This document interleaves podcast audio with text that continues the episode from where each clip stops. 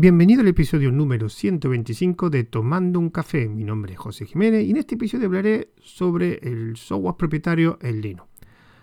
Hace una semana, un, dos o tres semanas, hice una encuesta en Mastodon en la cuenta de Aprende Linux, que lo que especifiqué es, eh, quería saber un poquito la reacción de la gente en función a la siguiente pregunta.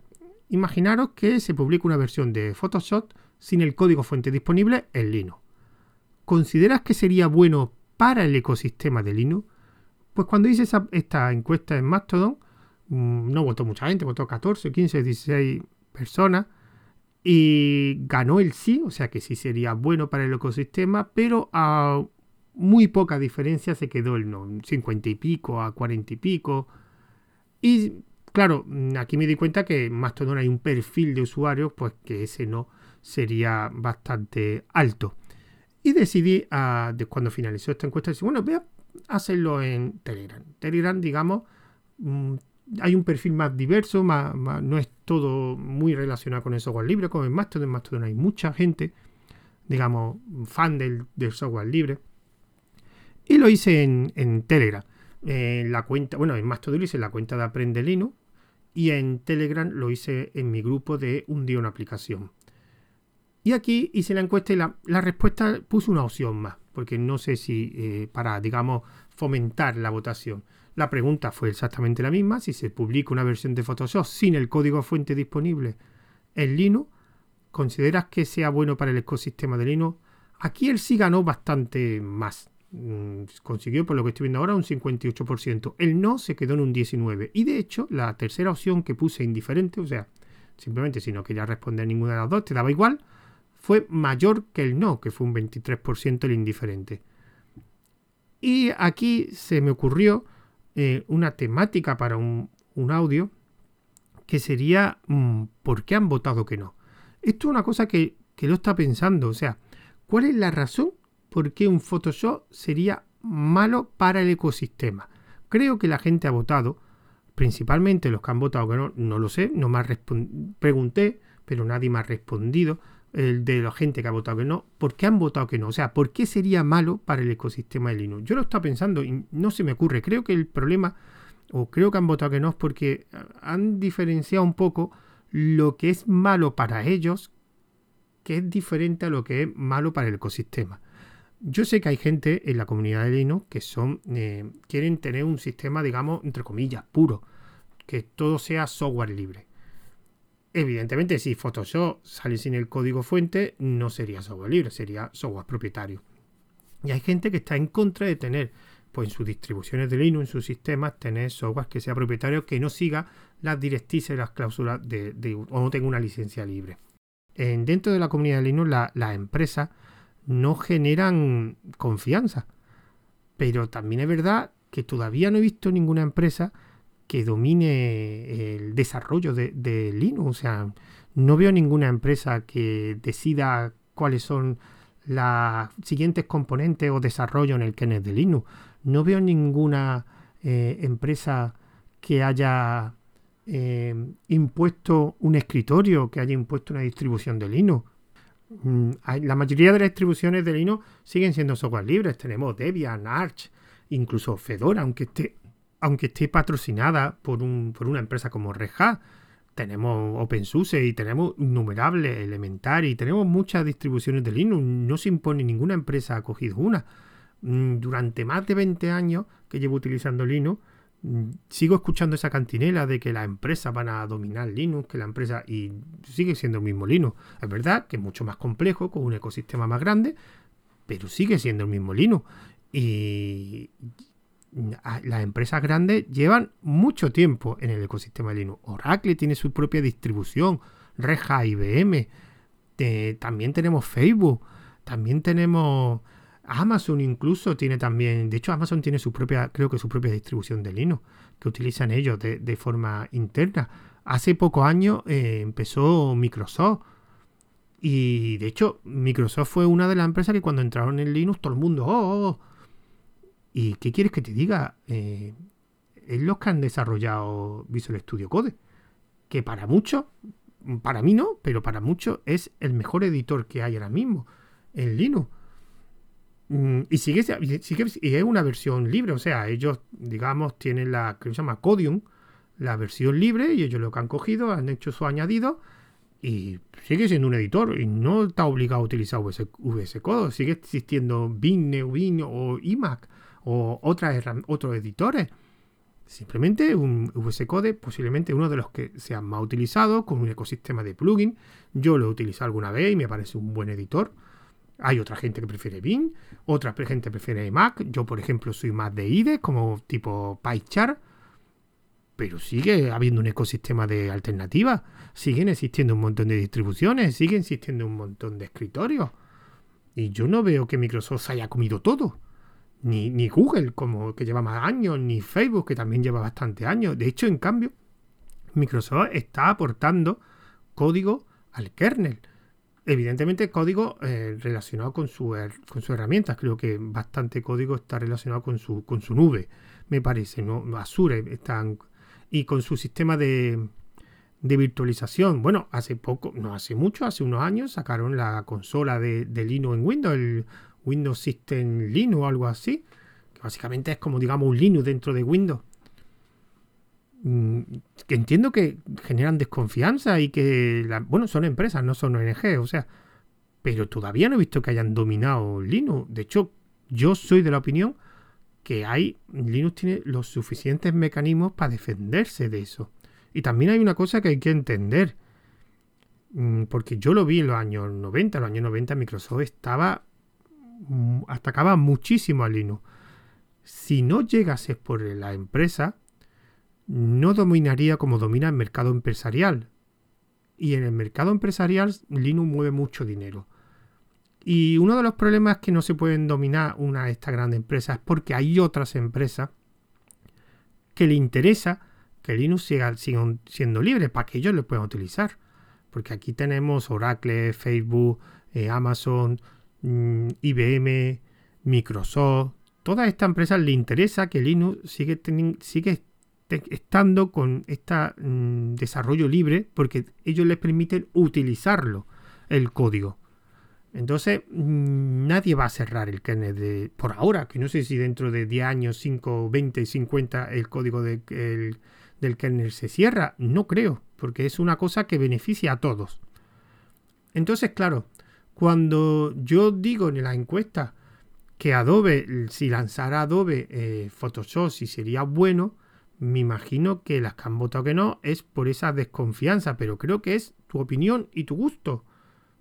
Para ti es malo, pero estamos hablando del ecosistema, no es para ti. De hecho, que haya un Photoshop de, en Linux no va a cambiar nada en tu ecosistema. O sea, tú podrás seguir utilizando la misma distribución que utiliza, el mismo escritorio que utiliza, el mismo terminal. Simplemente habrá una opción más en un ámbito que todo hay que decirlo. Mm, necesita más apoyo. Porque es verdad que tenemos Jin, tenemos Krita, pero Photoshop es el estándar del, del retoque fotográfico. Y habrá gente que me diga, sí, de Jin, no. Con The Jin puede hacer muchas cosas que hace en Photoshop, pero Photoshop en funcionalidades, en ecosistema, sigue siendo mucho mejor que Jin. Y esto se lo puedes preguntar a cualquier persona profesional de ese ámbito, porque yo lo he preguntado. Y me han dicho que han utilizado Jin, que tendrían que tener un proceso de adaptación porque hay cosas que se hacen diferentes, pero en ciertas funcionalidades muy de profesionales, Photoshop sigue siendo mejor. Es lógico. Photoshop lleva muchísimos más años de desarrollo que de Jin y con muchísimos más recursos que Jin. Aún así, Jin es una herramienta muy buena, muy buena y para un porcentaje altísimo de gente tiene de sobra. Esto es como la comparación entre el Office y LibreOffice. Yo aquí sí sé un poquito más porque he dado formación de los dos. Por ejemplo, con LibreOffice puede hacer el 90%, 95% de las cosas que hace en el Office. Pero sigue siendo un 5, un 10% que no se puede hacer o que se hace mucho mejor en, en el Office. También es lógico, lleva más años de desarrollo con más recursos que LibreOffice. Y repito, LibreOffice y Jin son herramientas muy, muy, muy, muy buenas. Pero no son las mejores. Entonces, el Photoshop, simplemente, si estuviera en Linux, yo no lo encuentro de ventaja. sería una herramienta más.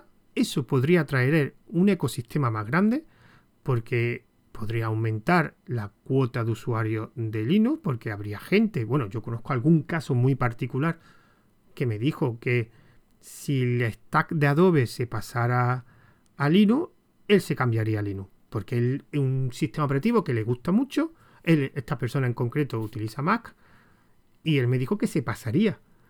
Lo que pasa es que las herramientas que profesionalmente usa el stack de, de Adobe, Photoshop y otras herramientas que no me acuerdo. Entonces, claro, él no quiere aprender Gin. Él quiere seguir utilizando la herramienta que le ha dedicado muchas horas de aprendizaje y de práctica. ¿Por qué se va a tener que cambiar a otra herramienta? Pues por eso sigue utilizando, utiliza Linux de forma, digamos, como usuario doméstico, pero para cosas profesionales sigue utilizando el Match y Photoshop. Si saliese en Linux, pues seguramente se cambiaría. Esperemos que, claro, lo suyo es que si se saca una, versión para Linux fuera bastante decente o bastante buena. Es posible que faltaran algunas funcionalidades, pero que fuera un, un buen por a Linux. Entonces, yo creo que mm, la queja de la gente que vota que no tiene un problema, porque Linux tiene una de las características principales de Linux es la libertad. La libertad del usuario de elegir. De elegir cómo quiere que sea su sistema. Hay gente que, quiere que su sistema sea solo software libre, pues puede hacerlo. Hay gente que no le importa que haya herramientas, software propietario, porque le interesan. Yo, por ejemplo, utilizo de editor de Markdown Tipora y me da igual que me digáis que hay opciones de software libre buenísimas. Yo no la he encontrado y no estoy a gusto. Yo he probado muchas muchos editores de Markdown lo he probado y me quedo con Tipora.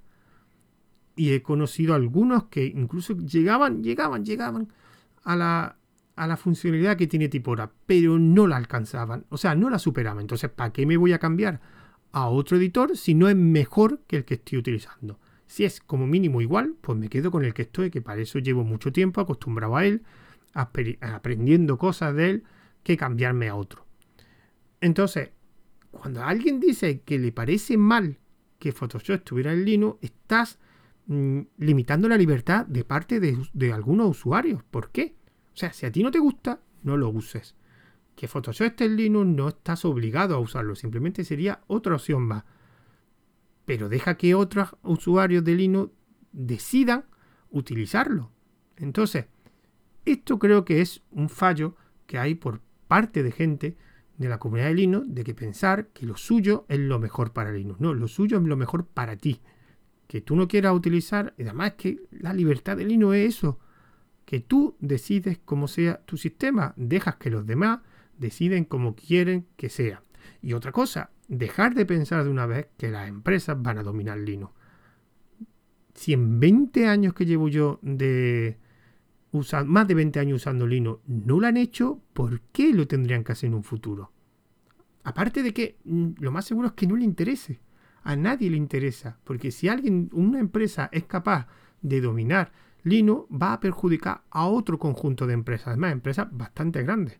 Lo, bueno de Linux es que hay tantas empresas grandes que participan en Linux que digamos que una, digamos, hay un ecosistema donde se equilibran unas con otras. Bueno, y esto era simplemente una pequeña reflexión, ¿por qué, no han, por han votado que no a lo de software propietario? Y mi opinión sobre creo que cualquier tipo de software que venga a Linux realmente es bueno porque permitiría subir la cuota de mercado, eso significa más cuota de mercado, más empresas harían caso a Linux, mejor soporte, mejor driver y mejor todo. No, que tenga Linux más cuota de mercado no va a ser perjudicial para Linux. Y bueno, Tampoco quería enrollarme mucho más.